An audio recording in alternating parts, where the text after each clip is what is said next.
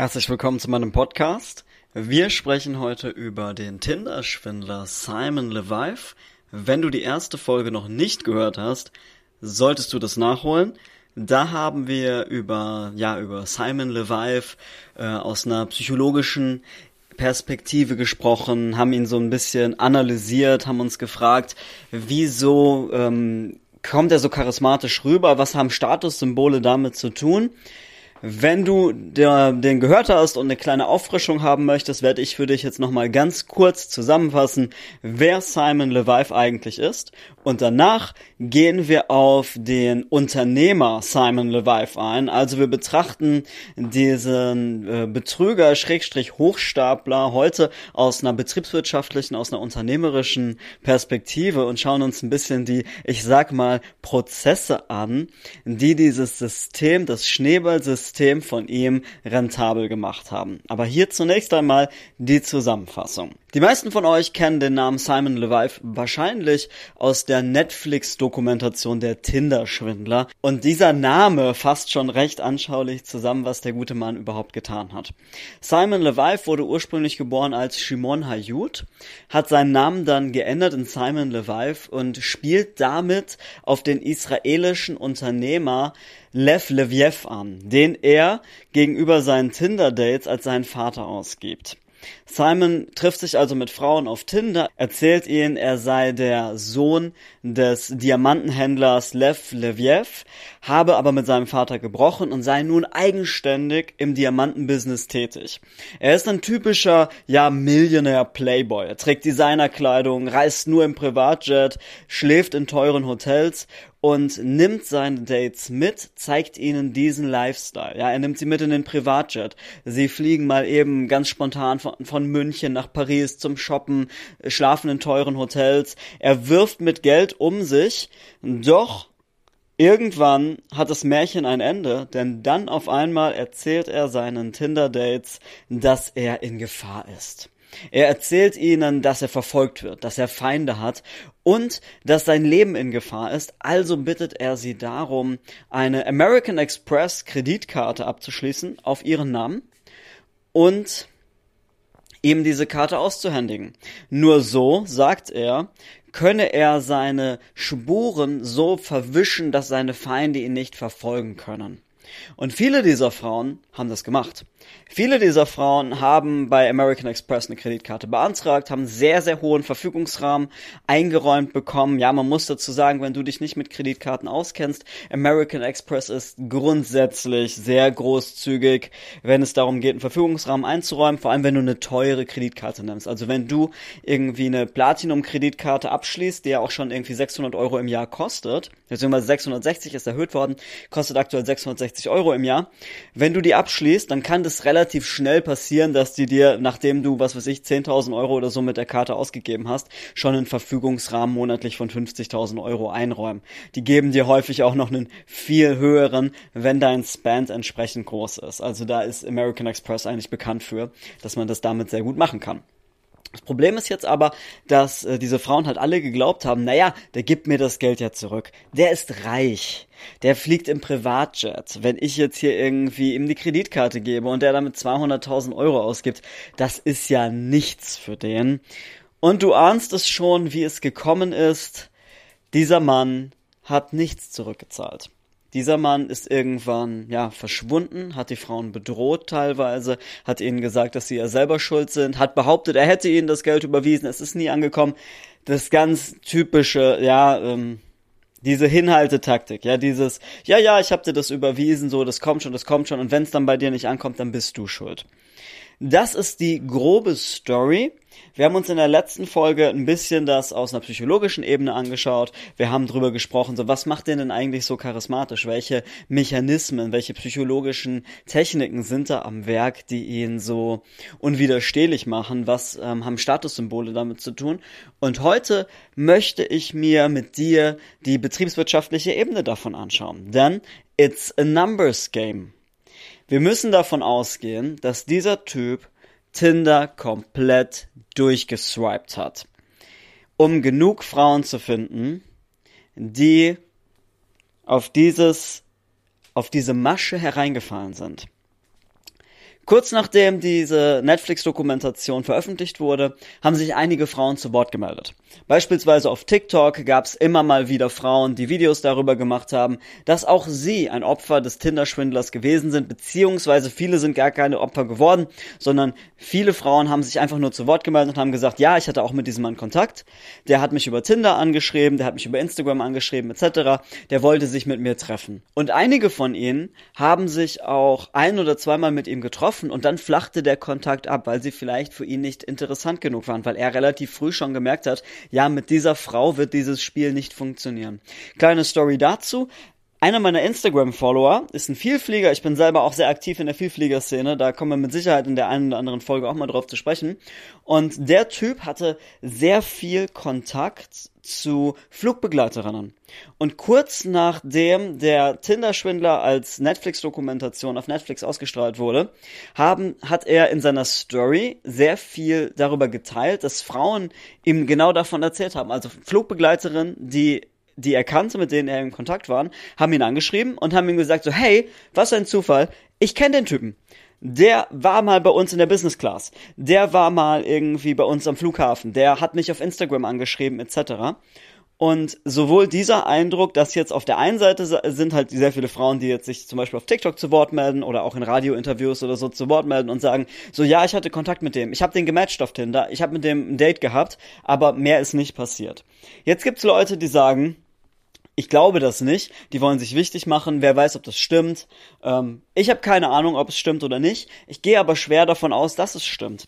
Und zwar aus einem ganz bestimmten Grund. Aus genau dem gleichen Grund, warum sich jetzt die Flugbegleiterinnen gemeldet haben und die gesagt haben, so ja, der Typ hat mich auf Instagram angeschrieben. Der hat mich, ähm, übrigens, jetzt fragst du dich vielleicht, wieso hat er die, wie hat er die gefunden? Der hat ähm, sie gefunden, indem sie zum Beispiel ein Foto von sich gepostet hat und hat es dann mit dem Hashtag FlySwiss oder FlyAustrian oder so etwas gepostet. Und offensichtlich geht er neben Tinder auch einfach Instagram durch, guckt sich die Hashtags an und guckt nach Frauen, wo er glaubt, dass die für diesen Lifestyle empfänglich sind. Das ist schon mal psychologisch hochinteressant. Denn er muss ja eine Vorselektion treffen. Du kannst natürlich auf der einen Seite ganz, ganz viele Kontakte anschreiben, also Kaltakquise einfach so. Du, wenn du eine Million Frauen anschreibst, dann werden davon, wird ein bestimmter Prozentsatz davon dich interessant finden, ein bestimmter Prozentsatz davon wird mit dir auf ein Date gehen und so weiter und so weiter. Da sind wir jetzt wieder bei diesem Funnel, also bei diesem Trichter, ja. Du schmeißt ganz viele kalte Akquise-Kontakte oben rein, dann droppen schon mal viele raus, weil du nicht interessant für sie bist, dann gehst du mit einem Teil davon auf ein Date und stellst fest, okay, die, das hat nicht gecatcht, dann gehst du mit einem Teil davon aufs nächste Date und so weiter und so weiter, ja. Das bedeutet, ich halte das alles für sehr, sehr realistisch, dass so viele Frauen mit ihm Kontakt hatten und dass auch er Frauen auf Instagram zum Beispiel angeschrieben hat unter bestimmten Hashtags aus einem ganz einfachen Grund. Der wird nicht so eine hohe Conversion Rate haben. Der, das bedeutet eine eine Erfolgsrate, ja. Du musst so und so viel, sagen wir mal, du schreibst 1000 Frauen an und du hast eine, eine Erfolgsrate von einem Prozent, dann antworten dir zehn Frauen davon. Und von diesen zehn Frauen geht vielleicht eine auf dein Date, eine, eine auf ein Date, eine aus 1000. Jetzt musst du, keine Ahnung, 5000 Frauen anschreiben, damit du fünf Dates hast. Und von diesen fünf Dates gehst du mit einer aus fünf auf das nächste Date und so weiter und so weiter. Das ist es, was ich damit sagen möchte. It's a numbers game. Der Typ muss also einfach eine schiere Masse an Frauen kontaktiert haben, um überhaupt ein Date auszumachen. Und auch nicht jedes Date führt dazu, dass die Frau ihm direkt mehrere tausend Euro überweist oder eine Kreditkarte zur Verfügung stellt mit mehreren tausend Euro Verfügungsrahmen. Er hat also einen hohen Streuverlust was dazu führt, dass er nonstop Frauen akquirieren muss, um überhaupt genügend Dates zu haben und dass er ständig auf Dates gehen muss, um Frauen rauszusieben, die bereit sind, für ihn eine American Express Kreditkarte abzuschließen und ihm die auszuhändigen. Das bedeutet, ich habe es ja jetzt schon so ein bisschen angeteasert, aber aus Marketing-Sicht, der Typ hat einfach einen Funnel gebaut. Jetzt müssen wir uns anschauen, wie der ganz klassische Betrug funktioniert. Der klassische Trickbetrug ist in mehrere Phasen gegliedert. So, und das sieht man bei, ja, eigentlich bei allen, die ähm, ja in diesem, diesem White Color Crime Bereich unterwegs sind. Ist es ein Bernie Madoff? Ist das ein, äh, keine Ahnung, ein Victor Lustig? Ist das ein Frank Abagnale? Ähm, obwohl Frank Abagnale hat es noch ein bisschen anders gemacht. Aber der ganz typische Trickbetrüger, der hat halt ein System mit mehreren Phasen. Und die erste Phase ist der Hook. Also der Haken. Du musst das Opfer an den Haken kriegen. Und dazu musst du in Vorleistung gehen, damit du überhaupt Vertrauen aufbauen kannst. Der zunächst einmal investiert also der Betrüger in das Opfer, um dieses Vertrauen aufzubauen. Der Tinder-Schwindler muss in Vorleistung gehen. Er lädt Frauen zum Essen ein. Er macht ihnen teure Geschenke. Er nimmt sie im Privatjet mit. All das baut Vertrauen auf. Neben den Statussymbolen, die wir ja in der ersten Folge schon besprochen haben, baut es ein Vertrauen auf für spätere Phasen. Andere, Betrugs, andere Betrugsfälle, wie jetzt zum Beispiel Bernie Madoff oder Jürgen Haxen, funktionieren nach einem ganz ähnlichen Prinzip. Das Opfer vertraut dem, also jetzt bei diesem typischen Anlagebetrug, ja, so wie man das von Madoff kennt oder von äh, Jürgen Haxen kennt, das Opfer vertraut dem Betrüger eine zunächst einmal kleinere Summe Geld an. Sagen wir mal 1000 Euro. Da es noch kein so großes Vertrauen hat. Das ist jetzt eine Summe, wo das Opfer sich denkt, so, na ja, ähm, ich muss ein bisschen was investieren ich vertraue dem nicht so sehr, also nehme ich eine Summe, die mich jetzt nicht komplett in den Ruin treibt, wenn ich sie verliere. Also ich gehe noch davon aus, dass ich die wahrscheinlich verlieren könnte oder dass ich die verlieren werde, weil ich ihm nicht vertraue. Aber gleichzeitig bin ich mir schon darüber, darüber bewusst, dass ich wenigstens ein bisschen in Vorleistung treten muss, weil wenn ich dem jetzt 10 Euro anvertraue, so, das wäre ja, das wäre ja unverschämt. Das wäre, würde der ja als beleidigend auffassen. Also investiere ich jetzt vielleicht mal 1000 Euro in das, was mir der, ähm, der Betrüger, der Anleger Anlagebetrüger in dem Moment anbietet. Ja, das kann jetzt irgendwie eine Kryptowährung sein, das kann irgendwie ein Aktienpaket sein, das kann eine Investition sein in irgendeine, äh, irgendeine Firma oder in irgendetwas anderes. Der Betrüger behauptet also jetzt das Geld sicher anzulegen und zahlt dem Opfer dann aus eigener Tasche zum Beispiel 10.000 Euro zurück. Das heißt, du gibst jetzt jemandem 1000 Euro und dann kommt er nach ein paar Wochen und sagt irgendwie so, hey, ähm, ich habe das alles angelegt und hier, das ist dein Revenue, hier 10.000 Euro. Und du denkst dir so, what? So eine krasse Rendite habe ich ja noch nirgendwo gesehen. Und viele Menschen werden jetzt gierig, weil sie sich denken so, wow, das hat jetzt mit 1000 Euro äh, funktioniert. Der hat jetzt aus 1000 Euro 10.000 Euro gemacht. Das bedeutet, wenn ich dem jetzt keine Ahnung, eine Million anvertraue, dann macht er daraus 10 Millionen. Das Opfer hat also nun den Beweis, dass dieser Anlageguru tatsächlich über höchst wertvolles Insiderwissen verfügt und dann traut sich das Opfer, weil es ja einmal gesehen hat, dass es funktioniert, jetzt auch größere Summen zu investieren. Nur, ja, surprise, surprise, die sind dann verloren. Das funktioniert so, du kannst es dir wahrscheinlich schon denken. In diesem Anlagebetrugssystem funktioniert es so, du nimmst jetzt irgendwie von ein paar Leuten 1000 Euro und zahlst jedem 10.000 Euro zurück. Du musst in Vorkasse gehen. Du hast also jetzt Minus gemacht. Wie kommst du an die 10.000 Euro? Wenn die jetzt gesehen haben, oh, es funktioniert, werden die mehr investieren. Und dann geben die dir vielleicht 100.000, weil sie glauben, du bringst ihnen dann eine Million zurück. Mit diesen 100.000, die nimmst du um den anderen, die du als nächstes ranziehst, diesen Köder wieder zu verkaufen. Ja, du gehst dann, du hast jetzt, was weiß ich, bei fünf Leuten 100.000 eingesammelt, hast also jetzt 500.000 und gehst damit zu zehn neuen, denen du jeweils 10.000 Euro Rendite für ihre 1.000 zurückzahlst. Das bedeutet, denen gibst du jetzt ähm, 100.000 zurück und hast unterm Strich halt immer noch Gewinn gemacht. Du musst halt immer neue und neue und neue und neue Leute in dieses Schneeballsystem reinholen und natürlich bekommen die dann halt irgendwann ihr Geld nicht mehr zurück.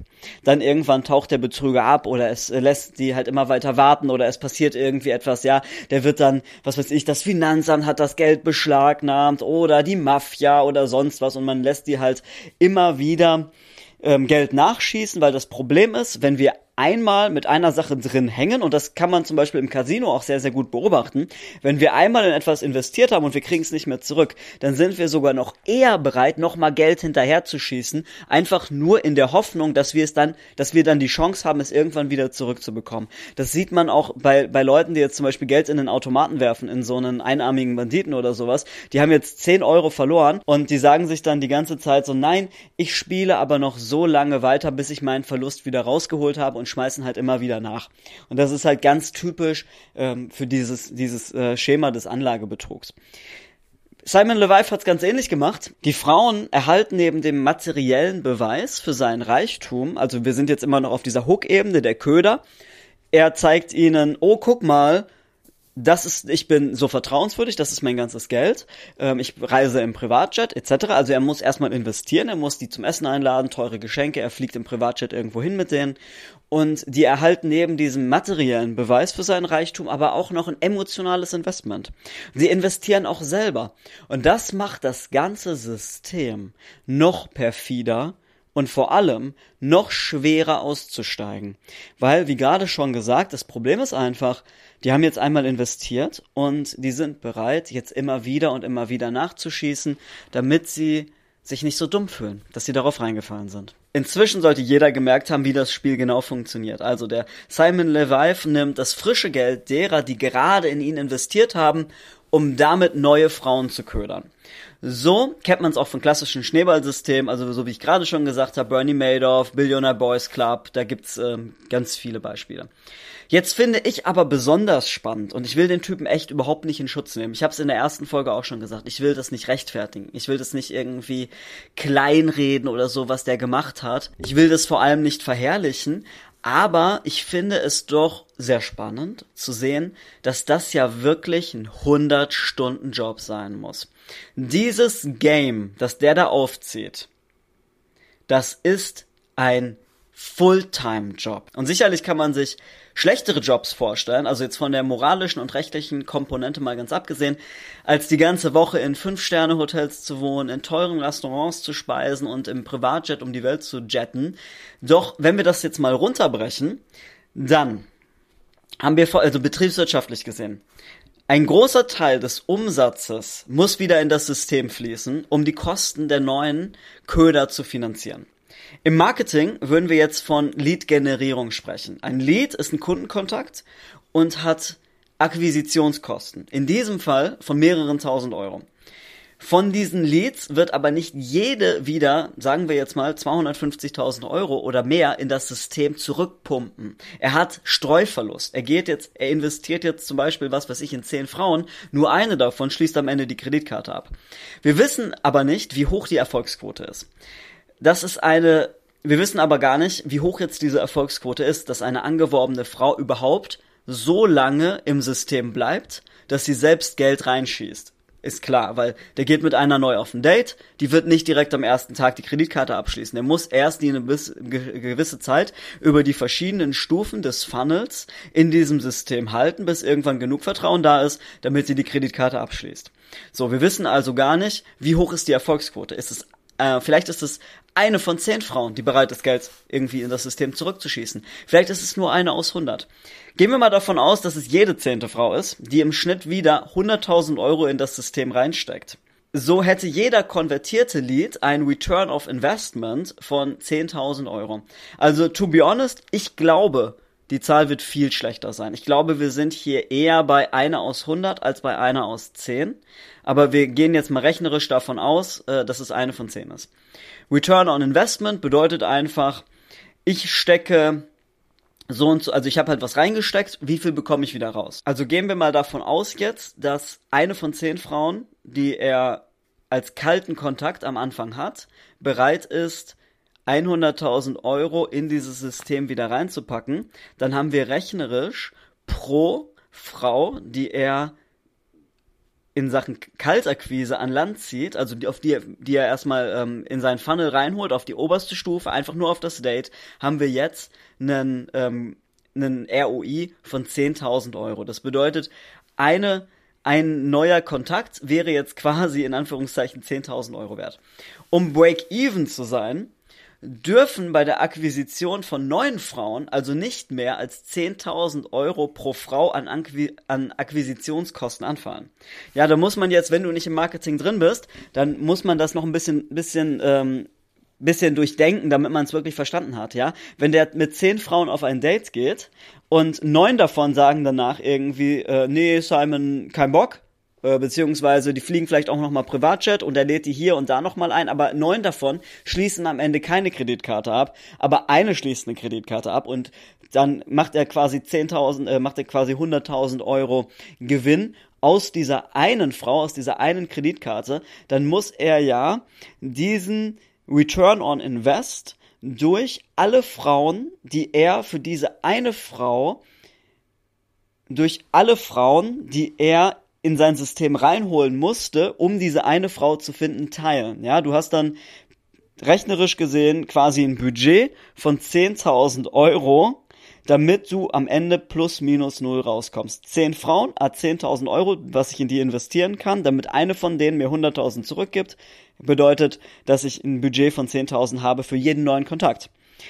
Dann wäre man bei plus minus null. Das Problem ist aber, der will gar nicht plus minus null sein. Also Break-Even ist viel zu schlecht, weil er hat ja noch Kosten. Der hat ein ganzes Team dahinter. Ich meine, das ist so traurig, dass der so einen Scheiß damit gemacht hat, weil der Junge ist tatsächlich, der, der ist ein Genie. Der hat ein ganzes Team dahinter. Der hat sein ganzes schauspielerisches Talent, der hat einen Bodyguard, der hat eine Assistentin, die sitzen alle im Privatjet. Da fallen ja Kosten an. Der hat also Kosten für ein Team. Und das bedeutet, er möchte ja vielleicht auch noch Geld beiseite schaffen. Er muss ja selber auch noch von irgendwas leben. Entsprechend wird der ganz reale Cost per Lead deutlich geringer sein. Alternativ ist der durchschnittliche Return on Investment höher oder die Conversion Rate ist höher. Wir haben leider keine echten Zahlen von ihm. Summa summarum kann man sagen, dass der erstens da ein ziemlich durchdachtes System hatte. Und ja, ich will das nicht irgendwie verherrlichen oder so etwas. Ich finde es tatsächlich, ich finde es wirklich traurig, dass der das damit gemacht hat, weil der hätte auch was, was viel Besseres mit seinem Talent machen können.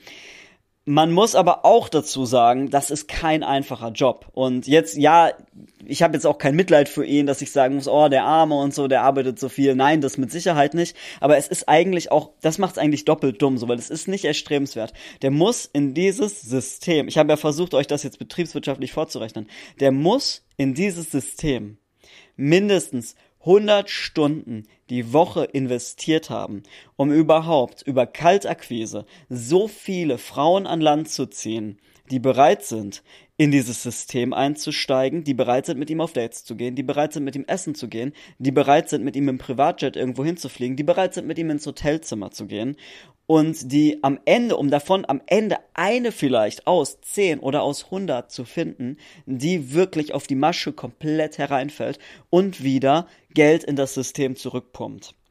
Und da drängt sich bei mir einfach die Frage auf, könnte er sein enormes Organisationstalent, seine Kreativität, sein Charisma nicht auch in irgendwas Legales stecken? Mit der Frage entlasse ich euch heute. Ich hoffe, ihr habt was Lehrreiches rausziehen können. Ich hoffe, ich motiviere dich vielleicht damit, wenn du dich wirklich für solche Themen interessierst, wenn du dich interessierst dafür, wie kannst du charismatischer werden, wie kannst du sicherer auftreten, wie kannst du Menschen in deinen Band ziehen, dann lern doch einfach von jemandem, der den falschen Weg eingeschlagen hat und mach was Sinnvolles daraus, mach was Gutes daraus, wo Menschen nicht zu Schaden kommen, sondern wo es am Ende irgendwie der Welt besser mitgeht, weil ich glaube nicht, dass die, die die Werkzeuge, die dahinter sind, auch diese betriebswirtschaftliche Berechnung, die ist nicht gut oder schlecht, sondern im Endeffekt ist es das, was wir daraus machen. Und deswegen glaube ich auch, dass wir aus, ja, aus genau solchen Menschen, die ähm, hoffentlich ihre gerechte Strafe für das absitzen, was sie getan haben, was sie der Menschheit angetan haben. Das heißt nicht, dass wir daraus nicht was lernen können, um daraus was Positives zu machen. Das war die zweite Folge zu Simon Le Levive. Ich habe überlegt, noch eine dritte Folge zu machen. Und zwar würde ich gerne, das wird allerdings nicht die nächste Folge sein, aber ich würde gerne auch mal auf diesen Lifestyle von ihm eingehen und den ein bisschen analysieren. Also, was kostet es mit einem Privatjet zu fliegen? Was kostet es in einer Hotelsuite zu wohnen? Und man muss dazu sagen, check dir auch mal mein Instagram, dann wirst du sehen, ich lebe in Hotels. Ich mache das seit mehreren Jahren. Ich bin total fasziniert von diesem Thema Travel Hacking, also davon irgendwie sehr günstig Business Class zu fliegen etc. Ich bin richtig tief in dem Thema drin. Das ist einer der, der Dinge, das ist eine der Sachen, warum ähm, ja mich Hochstapler auch einfach so faszinieren, ähm, weil ich die letzten Jahre immer, wenn ich gesehen habe, so oh cool, das sind Leute, die verdienen gar nicht wirklich Geld, aber die schaffen es irgendwie, diesen Lifestyle zu leben. Ich meine, was für ein geiler Typ wäre ich dann einfach, wenn ich das richtig mache, was die machen und auch sehr günstig in teuren Hotels wohne, kostenlos Upgrades kriege etc. etc. Aber trotzdem nebenbei mit meinem richtigen Business auch nochmal richtig Geld verdiene. Also das war immer mein Ansatz. Wenn dich das auch interessiert, dann schreib mir einfach bei Instagram. Ich heiße das Sam Feuerstein und wenn dich das interessiert, dann mache ich auch gerne mal eine Folge dazu, wo ich diesen Lifestyle von Simon Levive, also das Privatjetting, die teuren Hotels etc., wo ich den mal runterbreche und dir im Detail erkläre, wie du das umsetzen kannst, ohne dass du dafür andere Menschen dazu bringen musst, eine Kreditkarte abzuschließen und dir die zu geben. Jetzt wünsche ich dir noch einen lehrreichen, entspannten, chilligen Tag und wir hören uns in der nächsten Folge. Da schauen wir uns nämlich mal Anna Delvey an.